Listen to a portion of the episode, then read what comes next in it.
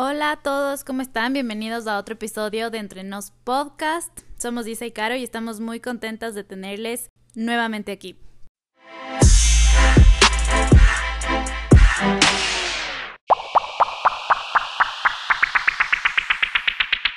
En el episodio de hoy vamos a hablar acerca del emprendimiento que tiene Caro junto a su novio Ricky.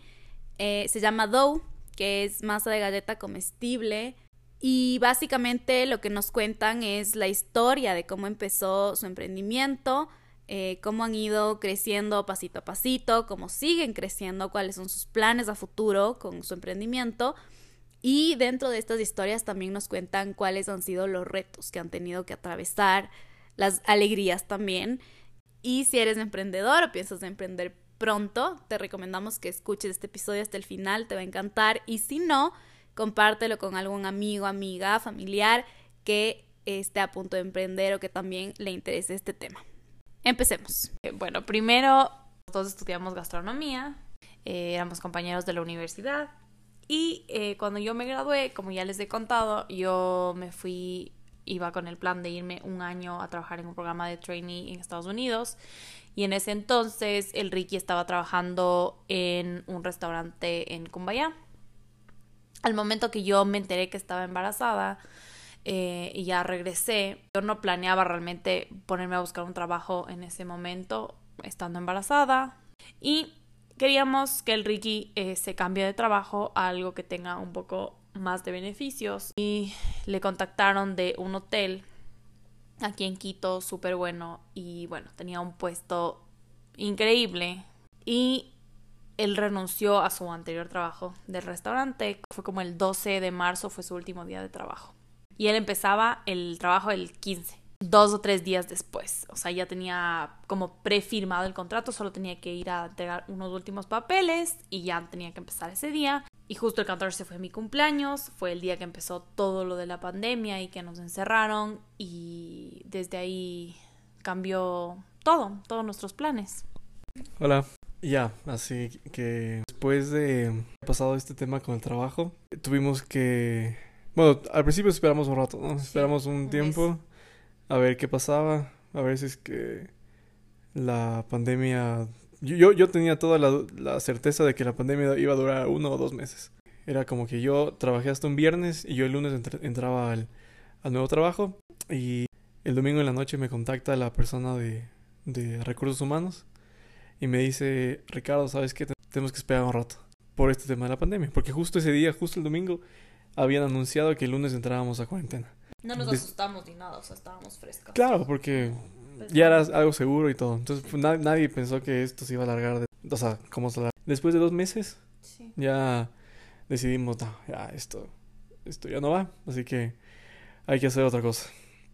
O sea, los hoteles estaban básicamente quebrando. Exacto. Y estaban a menos de la mitad de la capacidad. Exacto.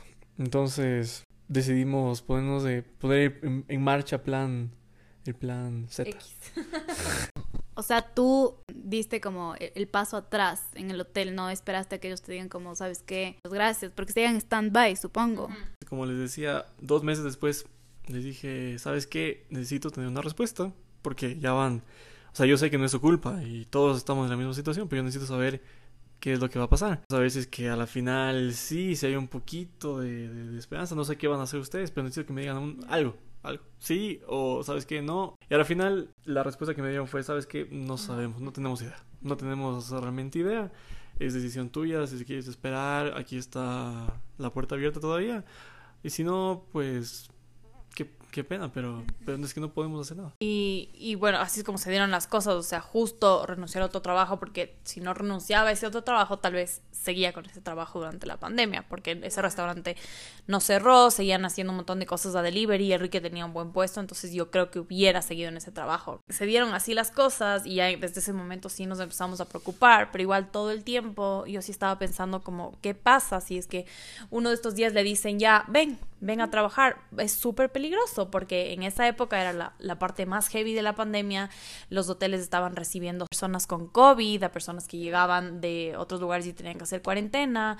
Entonces yo me moría de miedo porque decía, va a ir el Ricky a trabajar en un hotel en el que es muy probable que se contagie y va a volver a la casa, yo estoy embarazada, pero necesitamos la plata y cómo hacemos, entonces sí, sí entramos en este momento como de preocupación y de crisis, pero no, recuerdo ningún momento en el que realmente hayamos perdido la cabeza y ya se fregó, o sea, ¿qué vamos a hacer ahorita? Porque sabíamos que era la situación de todos, o sea, no era solo nuestra situación, no era un caso excluyente, entonces empezamos a hacer catering, por el Día de la Madre, por el Día del Padre. Eh, luego se nos ocurrió dar, dar clases nosotros justo antes de, de que nos encierren. Estábamos conversando juntos sobre, sería chévere ponernos un lugar de talleres de cocina. Incluso habíamos empezado a averiguar algunos eh, locales para ponernos estos talleres. Y claro, cuando nos encerraron, no íbamos a invertir ni fregando ese rato en un local físico. Entonces dijimos, eh, bueno, entonces empecemos a dar clases en línea, la gente está aburrida en sus casas, em, hagamos. Y ahí creamos como este emprendimiento que se llamaba Tallermi, en el cual nosotros empezamos a dar clases de cocina de diferentes cosas. Nos fue bien con eso, pero era, o sea, sí era súper agotador para nosotros, para mí en especial, que tenía que estar parada dando clases, por más que era desde la casa, igual me cansaba un montón estando embarazada. No era algo que en lo personal me llenaba como al 100%, o sea, sí, sí, como algo, algo falta, ¿no? Sí, a mí me encantaba, pero me, me gusta más, o sea, enseñar de forma física. Siempre en línea es un poco más difícil. Y, y nosotros, ya como para empezarles a contar un poco la historia de Doe, nosotros nos, cuando nos conocimos, cuando empezamos a, a salir, eh, que no, esto fue en Francia, eh, un día conversando y teniendo así las típicas conversaciones del principio de la relación, de cuál es tu color favorito y cuál es tu música favorita y qué libro y así como ese tipo de cosas, eh, me preguntó cuál era mi lado favorito, entonces yo le dije es el de Ben Jerry's, el de Cookie Dough, el de Choco Chip Cookie Dough es mi lado favorito en el mundo y en Quito no hay. Y me dijo, no puedo creer, no conozco a nadie que me haya dicho esa respuesta, ese también es mi lado favorito. Entonces fue el lado favorito de los dos, comíamos juntos eso siempre. Ajá, fue la señal. Y nada, o sea, dijimos qué chévere sería algún día poder tener esto en Ecuador, pero hasta ahí quedó como nada más. Eh, años después, cuando estábamos como dos años juntos, nos fuimos a un viaje a Nueva York con mis amigos y conocimos una cafetería que era dedicado 100% al cookie dough. Entonces fue como, wow, o sea, qué impresionante cómo puede existir esto, qué hermoso. Me encantaría que podamos hacer algo así en, en, Quito. Y dije, en verdad, esto no hay, no hay en Ecuador. Pero nunca habíamos, o sea, nunca dijimos como, ok, hagamos. Me acuerdo una vez, hace incluso antes de que yo me gradúe, un día que estábamos en mi casa aburridos, eh, dijimos, hagamos un postre, ah, ¿por qué no? Tratamos de hacer cookie dough, eh, bueno, hagamos. Pero antes de la pandemia. Antes, o sea, años antes. Eh, empezamos a buscar como recetas y cómo, o sea, porque de ley tienes que tener los huevos pasteurizados. Y en Estados Unidos es facilito conseguir eso en el supermercado, como venden estos así como cartoncitos de leche. Aquí no, entonces eh, empezamos a buscar un montón de instrucciones de cómo pasteurizar huevos en la casa. Fue como que todo un experimento. Y nos salió pésimo, o sea, se, se cocinaron los huevos. No, nos salió pésimo, solo al final encontramos la forma, pero era demasiado... Primero era súper largo, pero el, que nos salió nos salió pésimo. Porque, el, primero. Porque pusimos los huevos en una olla con agua, tiene que estar a cierta temperatura y sosteniendo un termómetro para que no se suba y que no, o sea, bueno, y el rato que abrimos, no sabíamos si los huevos estaban bien, pero estaban además medio cocinados. Dijimos, esto dentro de la masa de galleta se va a ver horrible, ni fregando, y ahí dejamos. qué pena, no hay cómo hacer esto aquí, ya nada. Entonces, nunca nos volvimos a tratar ni hablar del tema, y cuando estábamos en la pandemia, nos como, ok, tratemos otra vez y hagamos esto, o sea, ¿qué tal que podemos hacer realmente como negocio? Empecemos a averiguar si es que conseguimos aquí realmente los huevos pasteurizados. Alguien tiene que saber si es que estoy aquí. O sea, busquemos, entonces empezamos a preguntar en todos los grupos en Facebook, eh, full contactos, buscamos hasta la página 10 de Google, creo, de los huevos pasteurizados y cómo se tienen que tratar el resto de los ingredientes. Empezamos a buscar diferentes tipos de ingredientes y empezamos a hacer pruebas. La historia real es que yo te convencí. Sí. sí, sí y yo, porque, a ver, tú me dijiste, ok, sí, sí, ya. Ok, bueno, bueno, ya. Pero Luego yo, yo me dediqué a buscar. Porque yo no quería, sí. Y yo te convencí una vez que encontré dos, creo que dos o tres proveedores. sí. Ajá. Y ahí comenzó todo. Tú, tú me presionaste a, a hacer. Entonces, cuando él ya encontró todos los proveedores, me dijo, ve, si hay, si es posible, hagamos. Y fue como, ok, empezamos a hacer pruebas eh, de algunos sabores. Le fuimos ajustando en esos días, eh, quitando ingredientes, aprendimos a tratar la harina en la casa, eh, que se debía usar dentro de la, de la receta para que sea seguro para comer. Porque, claro, lo que pasa, que es la razón por la cual nosotros empezamos, Dough, es esta idea de poder comer cualquier masa galleta de pastel crudo, digamos, sin que te siente mal, que es lo que a todos nos ha gustado desde chiquitos y y siempre que tratabas de comerte la masa de galletas antes de cocinar o la masa de brownie y te decían que no puedes comerte porque te va a sentar mal. Y sí es muy pesado para comerse crudo si es que no está tratado porque hay muchas bacterias, muchos gérmenes. Entonces sí queríamos asegurarnos de, que sea algo seguro. Hicimos muchísimas pruebas hasta que encontramos la receta perfecta. Ahí empezamos.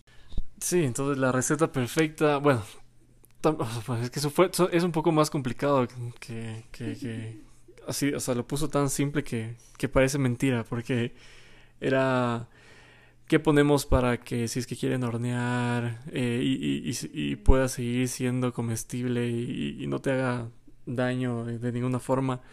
Entonces fue un poco más complicado que eso, nos tomó... Unas semanas. Algunas semanas, ajá. Eh, pero bueno, así, así se empieza todo. Y bueno, luego de eso decidimos incorporar la marca Dough dentro de la marca Tayermi, que era nuestro primer, como nuestra primera empresa que creamos. ¿Cómo salió el nombre? Eso me interesa full, o sea, es un nombre súper original, sabes de qué se trata, pero ¿cómo, ¿cómo fue ese brainstorming del nombre? Como todo lo que hemos, las decisiones que hemos tomado en este negocio, siempre ha sido una recopilación de infinitas ideas y a la final siempre quedan como que algunas opciones. Y decidimos las pocas opciones, entonces a nosotros siempre nos ha gustado ser un poco más creativos, más originales. O sea, destacar y llamar la atención. Entonces, era como que, a ver, ¿qué, hacemos? Eh, llamémoslo Cookie Dough. No, no, no, es muy... Eh. Pero tiene que ser algo con Cookie Dough para que se entienda. Porque si le ponemos... O sea, hay, hay, marcas que dicen, ah, por ejemplo, Johnny's. Como que... O sea, suena cool, pero no te vende nada, solamente el nombre. Entonces queríamos que solamente el nombre venda ya de por sí y nos gusta. Entonces, una vez que ya decidimos el nombre, bueno, primero sí fue complicado la parte de buscar los proveedores porque no eran solamente los proveedores de alimentación, o sea, de todos los ingredientes, sino teníamos que encontrar los proveedores de, de los envases, de los stickers, teníamos que buscar un diseñador, tenía, porque son cosas que no puedes hacer tú. Y para nosotros era súper importante una muy buena presentación, pero más que nada, eh, si queríamos hacerlo a largo plazo y hacer bastante producción y vender bastante, no queríamos utilizar plástico eh, nada de un solo uso. O sea, queríamos realmente que sea un producto lindo, pero que sea sustentable. Entonces, en eso también nos pusimos a buscar. Nosotros ni sabíamos que existían este tipo de envases aquí en Ecuador porque no los habíamos visto antes. Y creo que muchísima gente tampoco los había visto. Porque cuando nosotros finalmente encontramos buscando, o sea, literalmente buscando en full páginas de Facebook, full páginas de Google, que, que literal nos dedicamos a buscar, o sea, más del Ricky, no sé cómo es un experto buscador yo soy de estas cosas. Un stalker porque típico. espectacular. sí, que te metes en Google y pones y no sale y ya nada, te sales, ya. Él encuentra, o sea, como sea, encuentra. Entonces, cuando nosotros ya encontramos, hicimos el pedido, em, que por si acaso trabajamos con una marca que se llama Biodegradables de Ecuador, eh, que son excelentes y tienen, son lindos, o sea, no es solamente eh, que sea sustentable y como eco-friendly, sino son súper lindos los envases. Eh, cuando nosotros recién encontramos, ya empezamos a publicar y todo, no sabes cuánta gente nos escribía día a día a preguntarnos solo de los envases. Y yo me comía miércoles, ¿sí o no, mi amor? O sea, yo me comía miércoles, decía cómo nos van a copiar y por qué no buscan ellos, ni sé qué. Era difícil de encontrar, pero Ahorita ya no, ya no me importa. Y tienen un montón de marcas nuestros mismos envases. O sea, a partir de la pandemia les respondí, les decía, nuestro proveedor es tal persona, como escríbeles y luego sacaban ellos cosas con, o sea, full marcas sacaban con los mismos envases. Pero es súper lindo, o sea, nos, nos gusta muchísimo el envase. Sí, bueno, y aparte de eso, los, el equipo que tenemos de, de marketing, de la, de la persona de los stickers, que, es, que realmente hace no solamente stickers, sino todo, lo que le pidas. Sí. Y sobre todo la persona de marketing, que es realmente la que inició todo esto con nosotros también. Sí, nosotros, bueno, eh, la persona con la que trabajamos, que es nuestra diseñadora, eh, se llama Rafaela Ospina. Entonces una vez que ya de- definimos la marca, le dijimos, queremos que se llame así, queremos más o menos que los colores sean como pastel, ¿qué nos propones? Y ella hizo todo el diseño. Y de una lanzamos con ella los tres primeros sabores, o sea, Nosotros solo le decimos, queremos que sea algo con colores pastel, divertido y algo que te llame la atención. Y la man cacha todo. así, Sí, ¡pum! entonces fue una, o sea, como que compaginamos súper bien porque es una genia en el diseño, o sea, es súper llamativo y súper lindo. Em, una vez que ya tuvimos esto listo, mm, buscamos dónde imprimir los stickers, porque hay un millón de lugares en Quito, obviamente, pero estábamos en la parte más heavy de la pandemia, todo estaba cerrado, no sabíamos por dónde empezar a buscar y también los stickers y la parte de impresión te puede subir muchísimo el costo. Entonces sí, tuvimos que buscar un montón. Ella misma nos recomendó a una imprenta que se llama G-Graphics, que es lo máximo. Eh, con ellos hacemos todos nuestros trabajos. Y y ya, o sea, tuvimos todo listo y fue de un día para el otro. No es que planeamos como, ok, vamos a hacer el lanzamiento en una semana, en dos. Fue como, ya, tenemos esto, este proveedor, este otro. Mandamos de imprimir y creamos la página de Instagram. Listo, ya, ya. Oigan, pero y no se morían de miedo, o sea, porque finalmente emprender siempre tienes miedo y además en esa parte tan fea de la pandemia, pero nadie, nadie, nadie salía de la casa. Al súper te ibas, pero con miedo. Primero comprar la- los materiales para cocinar, para hacer su producto. Porque por último ya los proveedores buscas en Google o lo que sea. Eso por un lado. Y segundo, lanzarse. O sea, de la noche a la mañana solo invertir y tener la posibilidad de fracasar. Porque ¿cómo sabían que le iba a gustar tanto a la gente? A ver, Caro, en ese sentido es un poco más... ¿Cuál es la palabra exacta que quiero usar? Conservador. Conservadora, ajá. Yo, en cambio, soy un poco más lanzado. Yo soy... Si sale bien, si no sale, ya nada. Creo que por Eh, eso como que nos balanceamos un poco. Porque tú eres Sí, sí, sí. súper lanzado y yo. Es como, a ver, pensemos, pero ¿qué puede pasar mal? O sea, No, o sea, a mí más también. cosas negativas. El, el punto es que, a ver, tienes, si tienes una, una decisión y solamente le- la, la dejas como idea, pues nunca lo vas a hacer. En cambio, es que... Y alguien puede, puede ser que se adelante con tu idea. En cambio, si es que tú tienes una idea, ya tienes casi todo listo, no tienes, solo tienes que decir, ok, ya, perfecto. La parte económica siempre es un problema, obviamente. La parte de inversión, la, cuando, cuando empiezas un negocio es súper difícil porque, a ver, hay, hay dos, o sea, yo a mi punto de vista hay dos opciones. ¿no? Si es que tú tienes capital, eh, puede ser un colchón que has ahorrado toda tu vida eh, y puedes invertir eso, perfecto. O si no, puedes em- empezar con, con préstamos pidiendo dinero. a- Si tienes esa idea y después tienes la, mentalidad de decir, ok, perfecto, nos invertimos, arriesgamos dinero, plata, eh, que a veces tenemos, a veces no tenemos, entonces nos toca pedir préstamos. eh, y con eso te lanzas a la idea de, ok, perfecto, pero lo voy a, voy a, voy a lograr sacar este proyecto sí o sí. Es más que suficiente para que salga bien, creo yo. En nuestro caso, eh, la parte económica, la parte de la inversión, fue, viéndolo ahorita, fue algo súper chiquito, mínimo.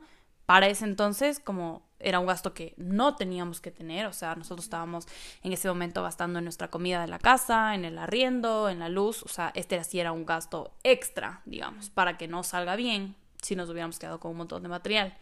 En la parte de alimentos, lo que compramos para producir fue poco porque empezamos mínimo. Pero, por ejemplo, los envases sí tenían un pedido mínimo. No me acuerdo si era en ese entonces de 50 o de 100 envases. Creo que eran 100. Entonces, si no salía, chuta, ya nos quedábamos con todo eso. Y no era muchísima plata, pero era un gasto que no necesitábamos tener en el momento. Los stickers, no los stickers también, ajá, ocupaban espacio. Fue mínima la inversión viéndolo de ahorita, pero sí invertimos un poquito de plata. No es que habíamos ahorrado para hacerlo, como dijo el Ricky, literal, solo lo hicimos, o sea, con la plata que tuvimos. Y sí nos daba miedo, pero... Pero es chévere. O sea, sen- sentir esa- es, esa- Es una como que, adrenalina a ver, ¿qué, ¿qué Diferente. será que pasa? Y todavía lo sentimos con cualquier decisión que tomemos. Sí. Tenemos dos opciones. ¿Qué hacemos? Eh, hacemos esto, esto, ok, perfecto, vamos de esto, pero... ah, ¿Será? No Es será. muy Ah. difícil, porque cuando depende es de chévere, ti es y nadie más te está guiando, es, es difícil. Lo más Eh, importante, yo no le tengo miedo a fracasar. Si es que yo fracaso, pues perfecto, pero por lo menos lo intenté. Ahora tengo más dudas acerca de cuando tomo una decisión. Es como que pienso ya no dos, sino unas tres hasta cinco Sí. veces. Pero no, todavía no tengo miedo al fracaso. ¿Y por qué cambió eso? Puede ser por la bebé también, ajá. Pero cuando tú tienes un negocio, también se convierte en un bebé. Y, y quieres que siempre, o sea, que el bebé siga creciendo, ¿no? Entonces, pucha, tengo esta idea que puede ser que nos ayuda a, que nos ayude a incrementar las ventas. O, ¿sabes qué? Para incrementar las ventas no solamente vamos a cambiar esto, no solamente vamos a bajar gastos, sino que vamos a invertir un poco más. Entonces sí es como que no tienes que pensar un, montón más. Al momento de, lanzarnos con Dow, sí, sí nos dio miedo, pero no me acuerdo que haya sido un miedo paralizante como lo hemos tenido veces después con, mm. respecto a decisiones del negocio, porque es, como les dije, estábamos todos en la misma situación, había muchísima gente sin trabajo, muchísima gente estaba emprendiendo y nosotros lo estábamos haciendo súper bien, porque nuestro era diferente y estábamos súper confiados como en el diseño y la presentación. No era algo que íbamos a empezar a lo loco a vender y como, ah, te mando una muestra en una tarrina o algo así, sino como sí lo pensamos súper bien para que tenga un buen boom y un buen empuje desde el principio. Y aparte tiene que gustar, tú, tú tienes que vender tu propio producto. Como dice el Ricky, enamorados de nuestro producto. Comíamos todo el día eso nosotros, o sea, las pruebas no, no, duraban en la refri porque nos acabábamos. Eh, le hicimos probar a mi ñaño, que también es fanático del cookie dough, a mi familia, o sea, sí, nos gustaba muchísimo el producto. Y lo que tú decías, ¿cómo sabíamos si es que a la gente le iba a gustar? Nunca se puede saber, pero sí tenía yo una idea, un poco de conversaciones con amigas, poquito, ¿no? O sea, no es que hice un censo así a muchísima gente, sino con mis amigas, mis hermanos y así, gente de mí alrededor que les gustaba el cookie y sabían lo que era. Pero también había muchísima gente que no tenía idea qué era. Entonces sí nos daba miedo y tampoco sabíamos a quién iba a llegar nuestra, nuestra, nuestro post, nuestros posts, nuestras páginas. Y, y bueno, y de ahí, ¿cuál? Cuéntenme su primera venta. O sea, su la primera persona que vendieron afuera de la familia o algo así. Eh, y tal vez no sé si les dio feedback esa persona o no pero su primer feedback. Lanzamos los productos, nos llegaron los stickers, tomamos las fotos con súper buena luz y hicimos como creo que 10 de cada sabor, que en ese entonces empezamos con el de chocolate chips, que es el más clásico, el de confetti y brownie. Y cuando subí las fotos me escribió eh, la Galia. Ella fue la primera cliente que tuvimos. Eh, ella estaba embarazada, igual que, que, yo en ese entonces, y me decía como, qué bestia, o sea, me acabas de dar el antojo más grande del embarazo, no puedo creer, me encanta el cookie dough, quiero ya ahorita, por favor. Y ni bien, o sea, yo le entregué y hasta salir de la organización, ella ya me había escrito a decir que, qué impresionante, o sea, que es lo más rico que ha probado y que ya se estaba acabando y que quiere hacer otro pedido. Entonces, fue un muy buen feedback desde el principio, mis niños también, eh, toda la gente que probaba nos, nos dieron muy buenos comentarios, o sea, excelente. Para serte súper honesta, nunca recibimos un comentario malo, ni como está muy, eh, muy dulce o está, no nos gusta, sabe medio raro, nada, o sea, todos los comentarios fueron súper buenos. Me acuerdo clarito el de una chica, em, me acuerdo hasta su nombre, que nos escribió y nos dijo que nos pidió como tres o cuatro sabores. Ella nunca nos había pedido y fue igual en la primera semana, nos pidió y, probó y nos, y nos mandó un mensaje diciendo que ella o sea, cuando yo empecé a leer el mensaje dije, chuta madre, no le gustó, porque decía como que, eh, les tengo que decir que yo viví en Estados Unidos 10 años em, y, ni siquiera los cookie doughs que he probado allá son tan ricos como los suyos. O sea, realmente estoy impresionada, es mi postre favorito, les felicito, no puedo creer, ya tienen una cliente. Fue como, wow, qué impresionante. Y claro, todo eso te da como full, full ganas, full ganas. Y ya, o sea, fue como un boom. Seguíamos creciendo muchísimo en seguidores. Em, ya pasó como un mes. ¿Y ahora qué hacemos? O sea, ya lanzamos los tres productos, los tres sabores nos está yendo bien, pero necesitamos sacar más cosas, seguir innovando, busquemos más sabores y ahí empezó, ahí empezó realmente lo difícil de empezar a hacer más brainstorming, más pruebas, más qué sabores le va a gustar a la gente, qué tipo de publicaciones quieren ver, qué productos quieren, qué tipo de instrucciones tenemos que poner en el packaging, o sea, ahí empezaron ya un poquito más los desafíos que solamente el lanzamiento. Y también, junto con esto, después del primer mes de mucho éxito, primero y segundo mes, eh, vino también el, la copia, que es un tema chuta que a mí me afecta más que al Ricky. Em, a mí no me afecta en, absoluto. Creo que es muy importante hablar de la copia porque siempre va a pasar. Aparte que la competencia es buenísima porque te ayuda a llegar a partes que tal vez tú no estás llegando. Y además siento que si te copian, por así decirlo, es porque estás haciendo algo bien. Eso es porque lo hiciste bien, ¿sabes? Entonces, más bien qué chévere, qué halago que te copien. Sí. Pero, Pero- claro, había, habían copias ya que se pasaron. ¿no? Ajá, por eso yo decía que, que la, o sea, como tú dices, sí, nosotros también no es que inventamos el cookie dough, existía en Estados Unidos, nosotros nos inspiramos de eh, la- lo que comíamos en Estados Unidos. Pero mucho más difícil el, el ver esto aquí, porque no existía en Ecuador. Pero cuando nosotros lanzamos y empezamos a ver el éxito y ahí nos dimos cuenta de a cuánta gente le estaba llegando esto y a cuánta gente le estaba gustando y cuánta gente estaba compartiendo, basándonos en estas otras cuentas de emprendimientos similares, porque eran muy parecidos. O sea, no era solamente el concepto de la masa de galleta. Tenían los mismos empaques, eh, algunos tenían los mismos colores, incluso encontramos uno que tenía el nombre casi idéntico, solo tenía una H de diferencia. Cuando yo vi eso, casi me dio fuliras. O sea, yo sé que todo lo que tú dices es verdad, la competencia es buena y siempre va a pasar, es inevitable, pero también fue inevitable sentir tantas iras. O sea, te juro, dije como, qué indignación y no podía creer porque te esfuerzas full en desarrollar un concepto, en ser súper original, en los colores, en el nombre, que nos tomó muchísimo tiempo pensar, nos tomó muchísimo tiempo desarrollar las, las recetas y todo, y luego viene una persona que dice, ok, esto ya pega, voy a hacer lo mismo con un color parecido y con un nombre parecido. Entonces, ay, qué iras me dio. Y me acuerdo clarito, eh, con esta capacidad que tenemos full mujeres de súper agentes del FBI en redes sociales, una de las personas que nos había copiado aquí en Quito no, era una de nuestras clientes súper frecuentes. No molestes. Sí. Entonces me dio full indignación porque era literalmente probó y nos seguía comprando para seguir probando y seguir copiando y seguir desarrollando sus productos. Entonces, entonces, eh, como les decía, es algo que siempre va a pasar y solamente, o sea, ya, yo me enojo y me pasa el día siguiente. Pero sí, el rato que me entero sí me enojo full. Pero es, es Le- normal. Te, te pasa el día, ah, te pasa el día siguiente hasta que te acuerdas otra vez. Hasta que otra vez. Qué chévere. ¿Y cuándo fue el momento en el que ustedes se dieron cuenta como we did it? Así como le pegamos al clavo. eh, porque después, o sea, obviamente sacaron dough, después sacaron como unos bites que son como cookie dough, pero hecho cuadraditos para que te comas así un snack. Em, a mí me han salvado full veces que tienes como ganas de algo dulce, eh, te pegas un bite. Pero, mm, ¿cuándo fue el momento? Por- y después sacaron las galletas, o sea, ya fue como fueron creciendo. ¿A qué rato dijeron como, que hijo de madre, esto tiene más potencial de lo que había pensado? También quería preguntarles como si en algún momento eh, dijeron como, chuta, se puede vivir de esto, como es ya el negocio principal.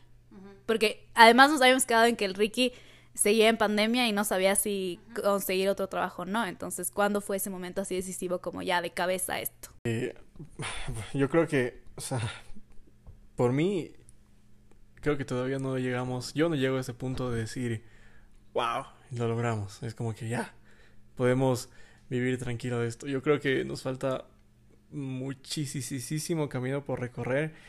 Eh, o sea, está- creo que estamos encaminados.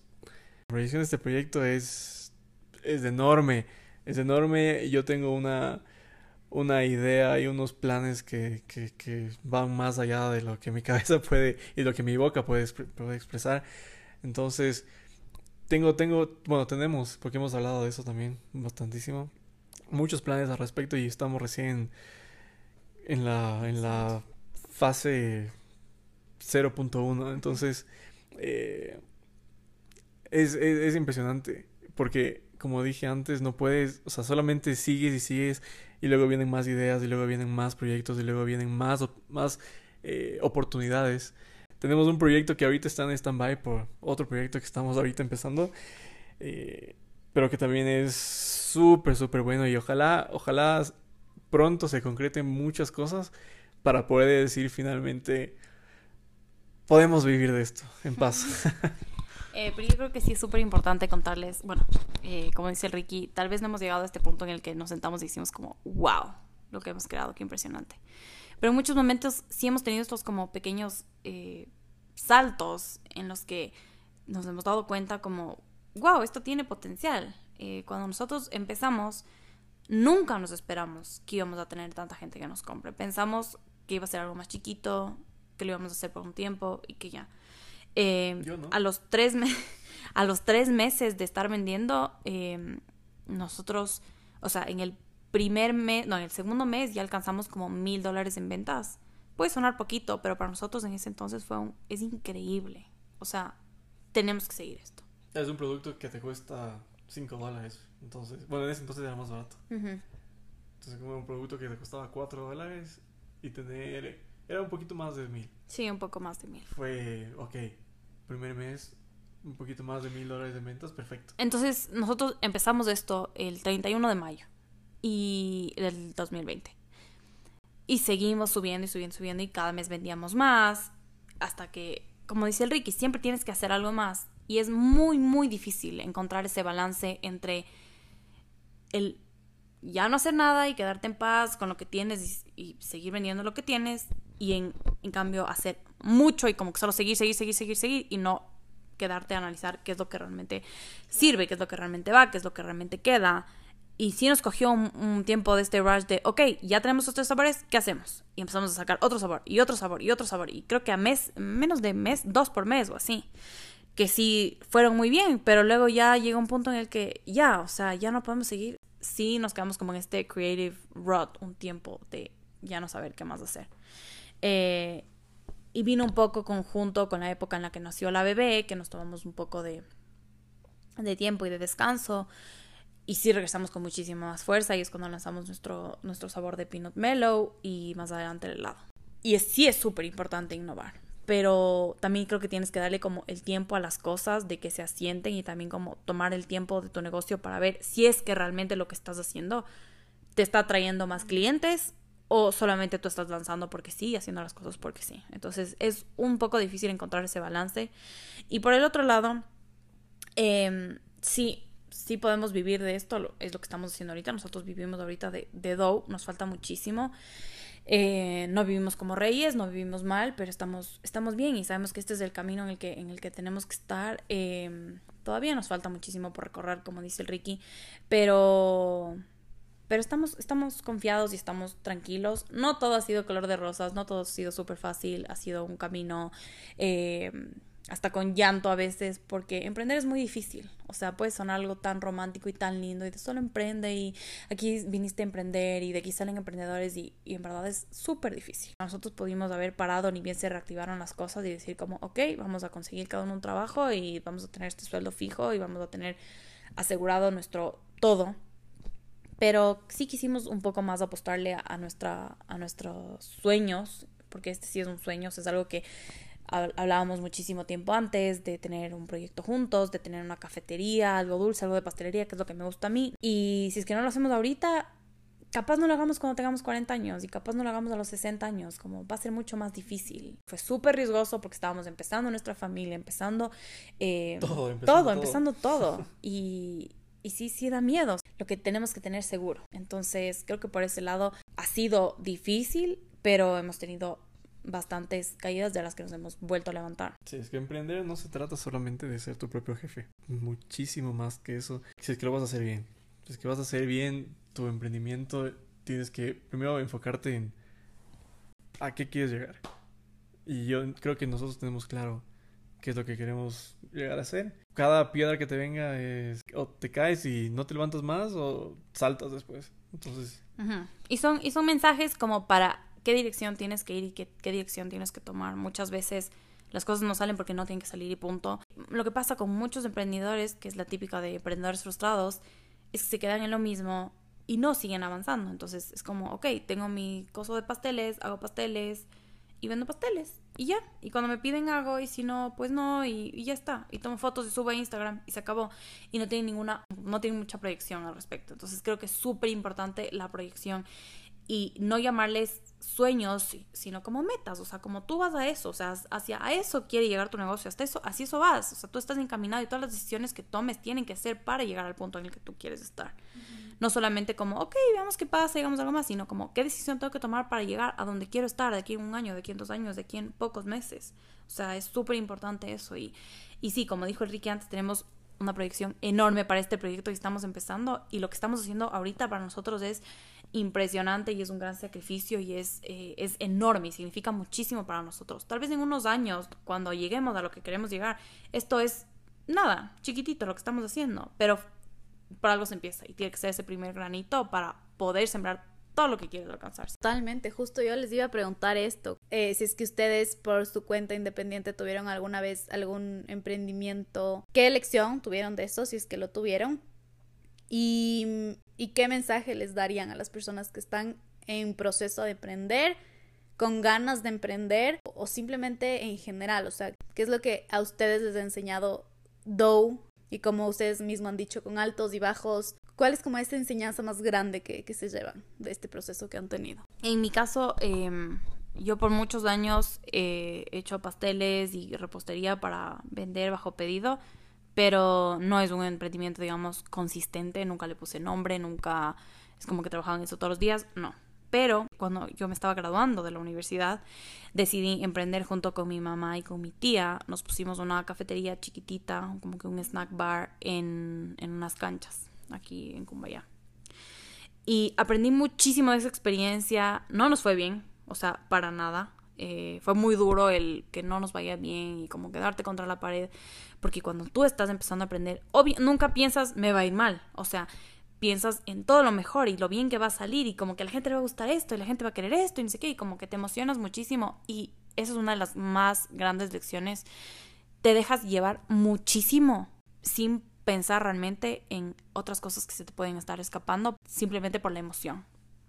Y creo que esa es una de las partes muy importantes de emprender, que no es solamente cuando lanzamos Dow de qué lindo está esto, es hermoso, está riquísimo, de les va a encantar, de nos va bien. No, como que ya, ok, sentémonos, tenemos que sacar costos, tenemos que ver un plan de marketing un poquito más exacto, tenemos que manejar un poco más la parte contable, tenemos que sacar facturas, tenemos que, o sea, si es un plan como más grande que solamente el de la emoción de quiero emprender y yo sé que a la gente le va a gustar, porque nadie es como tú, nadie piensa como tú y pues puede ser que no salga. Entonces, en este emprendimiento que yo me lancé a hacer con mi tía y con mi mamá, nunca hicimos una buena investigación de, de mercado eh, sobre en qué nos estábamos metiendo. O sea, literalmente nos abrimos un local no fue una gran inversión, pero para nosotros fue una inversión y confiamos, digamos, ciegamente en lo que las personas de este lugar nos dijeron sobre cuánta gente iba, cuánta gente comía, que la gente se muere de hambre, la gente pide esto, la gente que... De ley, nos va a ir bien, nos va a ir excelente porque entonces como confiamos muy ciegamente en lo que nos estaban diciendo, sin investigar,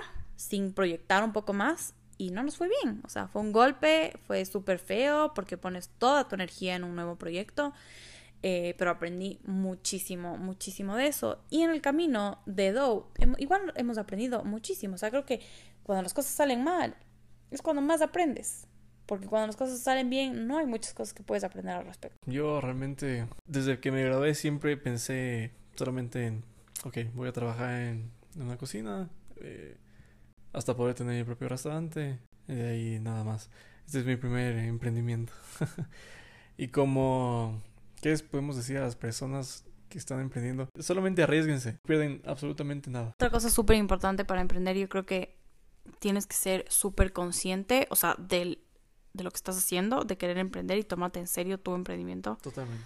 Porque cuando le tienes al emprendimiento como hobby, puede ser que no, no salga tan rápido como tú quieres. Yo sé que muchos emprendimientos empiezan como hobby, pero sí tienes que ponerle toda la energía necesaria porque porque las ideas están vivas. O sea, si es que tú no trabajas en esas ideas y no pones la energía que necesitan, no, no, no va a salir. O sea, no hay forma en la que vaya a salir. Em, tienes que como honrar tu, tu pensamiento, tus ideas, tu palabra, tu energía hacia el proyecto que quieres lograr. Y sobre todo confiar en ti. Confiar, en ti y comprometerte. Si es que tienen un emprendimiento de comida, por favor que siempre sigan una receta. Porque hay emprendimientos que empiezan con una receta y luego cambian y, o sea, por ejemplo, pides un mes y al siguiente mes pides otra vez y te llega otra cosa totalmente diferente, ya no vuelvo a pedir. Entonces siempre tienes que ser constante también con el sabor, eh, con textura. A nosotros, yo al principio por lo menos, eh, hasta, hasta cacharle bien cómo era eh, las recetas, porque tenemos mil recetas y ahora ya me sé todas de memoria, pero al principio era como que ya, ya no necesito revisar, voy a hacer al ojo y no me salían. Y era como que, ah, tengo que botar todo esto, qué desastre. Entonces, Pero te toca votar. Si es que quieres que la gente Sí. se dé cuenta de la calidad del producto que tienes, pues hazlo bien. También es un súper buen consejo para todos los emprendedores que están por empezar o están empezando, como en verdad, como lo hicimos nosotros.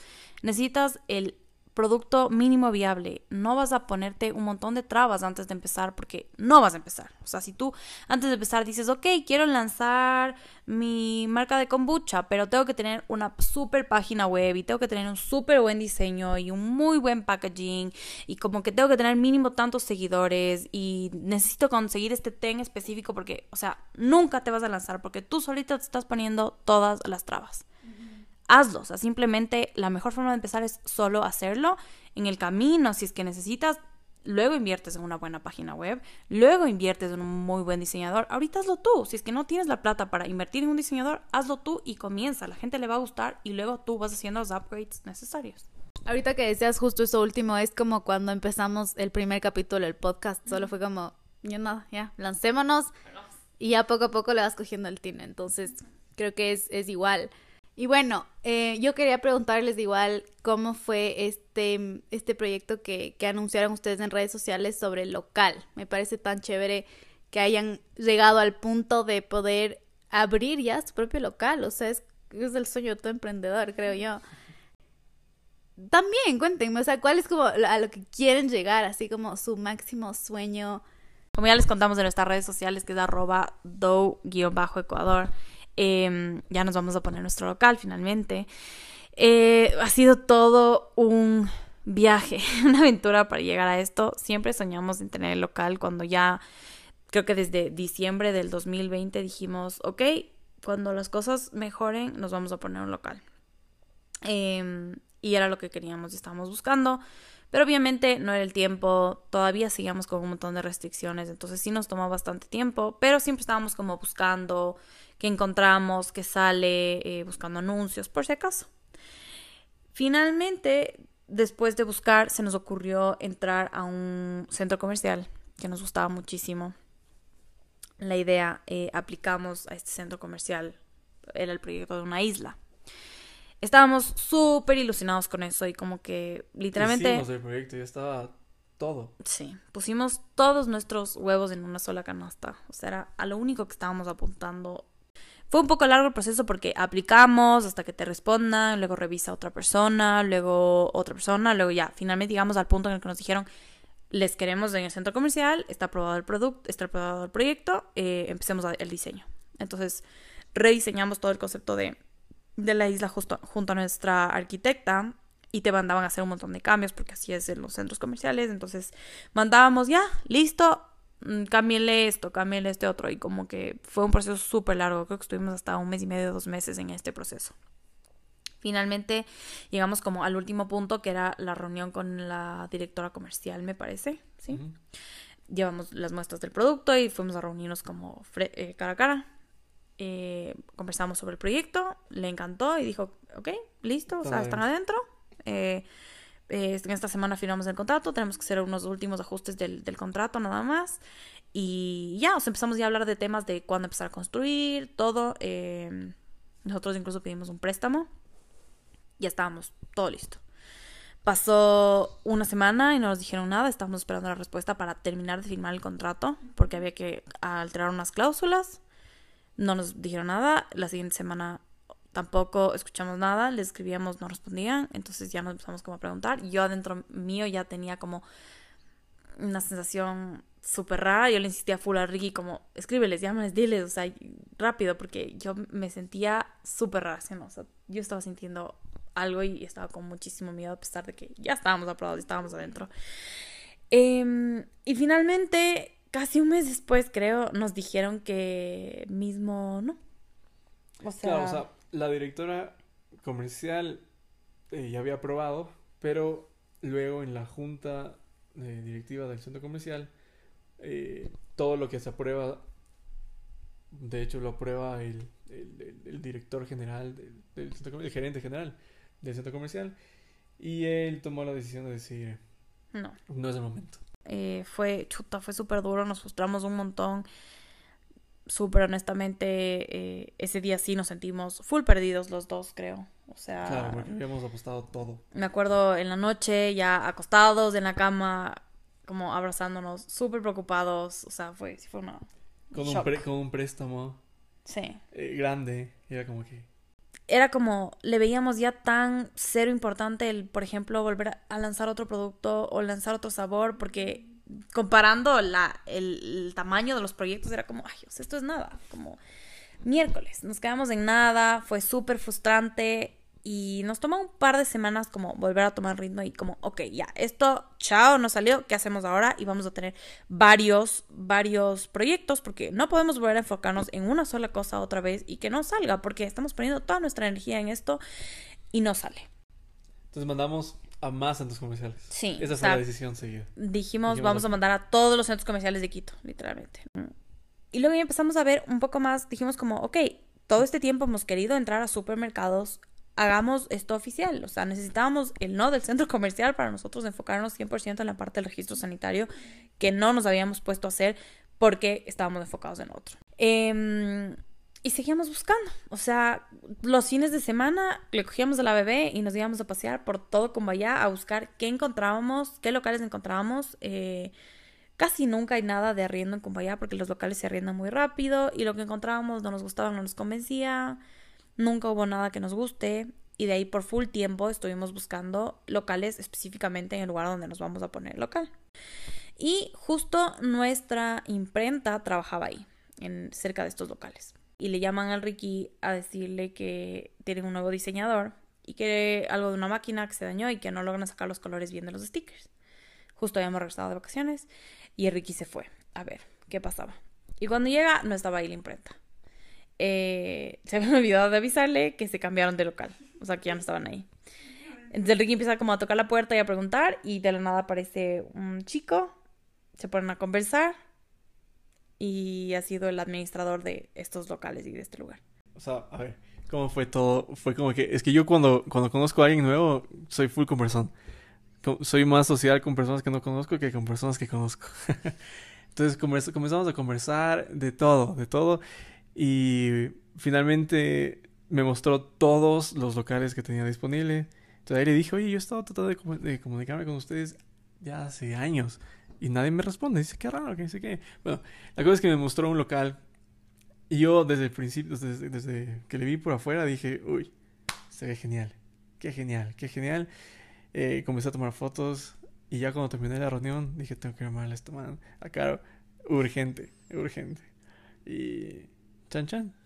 Sí, me llamó, me contó, me mostró las fotos y yo dije, me encanta, pero tengo que ir a conocer, voy a ir a conocer hoy mismo. Entonces fui en la misma tarde, conocí el local y desde que entré solo se sintió como, boom, es esto. O sea, tenía todo lo que estábamos buscando, todas las cualidades en tamaño, en espacio, en lugar, en todo. Claro, porque estábamos buscando algo chiquito, acogedor.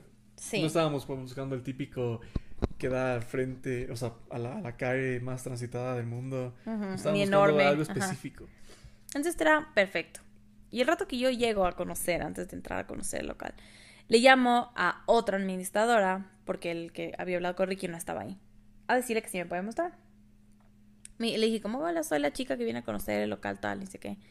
Y me dijo, ah, tú eres la chica que viene a firmar el contrato. Y yo, miércoles, ya nos ganaron, se cagó. Y como, no, solo vengo a conocer. Me dice, ahí abajo, ni sé qué.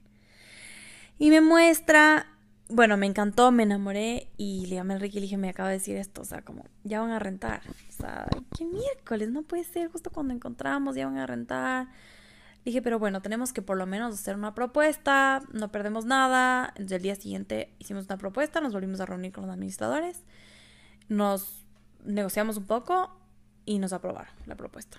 Y dijeron que ese día tenía que ir la chica a firmar los papeles para cerrar y nunca llegó y luego les escribió a decir que ya no iba a arrendar. O sea, como que Fue- todas... de- fue en dos días todo. Dos días pasó Ajá. todo, todas las, todas las fichas como cuadraron, o sea, era para nosotros y tenía que ser para nosotros y no para esta otra persona. Y todo se dio, o sea, fue impresionante. Entonces, ahí imagínate, es como más reassuring de que eso es para ti. Em, empezamos ya, ya con todo, entonces ya el diseño arquitectónico, todo, y ahorita estamos en el proceso de, de construcción y adaptaciones que hay que hacer un poco. Pronto les iremos contando dónde va a ser. Estamos en verdad muy, muy emocionados por lo que se viene. O sea, es como tú dices, el sueño de cualquier emprendedor. Estamos muy felices de al fin poder tener nuestro espacio. A la par de esto salió el registro sanitario de uno de nuestros productos. Entonces vamos a utilizar este local como centro de producción para los supermercados y también como atención al cliente. Em, estamos demasiado felices, o sea, y, eso, y, en cuanto a los planes futuros, em, quisiéramos en un momento eh, tener muchos locales, estar en todo el país, después llegar a otros países, em, extendernos un poquito más en el rango de productos y realmente ser una marca tan reconocida. Queremos, queremos llevar felicidad a la casa de muchas personas, o sea, realmente eso es, eso es como, como empezó, como este, es este comfort food, este espacio, este postre delicioso que te puedes comer y que te va, te aseguro que te va a llevar a tu niñez. O sea, y, y eso, eso es, como dice Ricky, es nuestro, nuestro bebé, es nuestro negocio, no ha sido fácil. Em, entonces un mensaje para todos los emprendedores como sigan, o sea, en verdad es... Solo háganlo. Solo háganlo y sigan porque las cosas se van a dar si se tienen que dar, o sea... Y si no, y si no salen, pues ya lo hicieron, ya. Por lo menos lo intentaron, o sea, creo que eso es lo más importante. Ajá, creo que en todo en la vida es súper importante no quedarse con el what if. O sea, porque si te quedas con eso es como toda tu vida te va a rondar en la cabeza, pero capaz si hubiera funcionado, pero capaz de esto, pero así. Entonces, es como inténtalo. Eh, hermoso, felicitaciones por este proyecto que empezó como como una locura, como una conversación, como una conversación cuando eran, cuando se estaban conociendo y ahorita es como su, su todo, su bebé, como dijo el Ricky. Entonces, felicitaciones. Em, estoy segura que muchísimas personas que nos están escuchando, em, que tienen un emprendimiento, que están pensando tener un emprendimiento, se sienten súper inspiradas, incluso yo, así que ni siquiera es como voy a vender empanadas para como emprendimiento, lo que sea, me siento full inspirada incluso porque em, es chévere empezar con algo y simplemente ir pasito a pasito, porque a veces son esos, esos pasitos de bebé que, que te van llevando algo y lo importante es estar encaminados como ustedes, entonces eh, qué chévere, les felicito una vez más y, y espero hacer un, un próximo episodio. Eh, contándonos después de algún tiempo muchos más logros. Así que eso, gracias Ricky también por, por ser nuestro invitado especial en este podcast. Eh, bueno, ahorita quiero preguntarles cuáles son sus redes sociales, dónde, dónde les pueden encontrar la gente para que hagan sus pedidos igual. Ahorita nos encuentran en Instagram, en Facebook y en TikTok como arroba do-ecuador. Eh, los pedidos los pueden hacer directamente en nuestra página web que es www.docookie.com o pueden hacerlo a través de Instagram o nuestro WhatsApp, por donde sea. Eh, ahorita seguimos trabajando con deliveries y con pickup de nuestra ubicación en Cumbayá. Eh, pronto tendremos el nuevo local del cual también haremos deliveries y tendremos pickup. También trabajamos con las aplicaciones de pedidos ya, Uber Eats y Rappi. Eh, buenísimo. Eh, hagan sus pedidos, en serio, a mí me encanta Dough y además siempre me salva em, para cualquier regalo. O sea, a veces es como mil veces les he pedido para regalos para amigos. Así que em, si no han probado, prueben. Y gracias una vez más por estar aquí. Gracias por escucharnos. Eh, nos encanta compartir nuestras historias y que en este episodio la cara nos haya contado un poco de su experiencia emprendiendo. Em, ya saben que nos pueden encontrar en nuestras redes sociales como arroba podcast-entre nos y en mi cuenta personal me encuentran como arroba sermamá.blog. A mí me encuentran como arroba caroduran.n y acuérdense que todo lo que conversamos hoy se queda entre nos. Chao.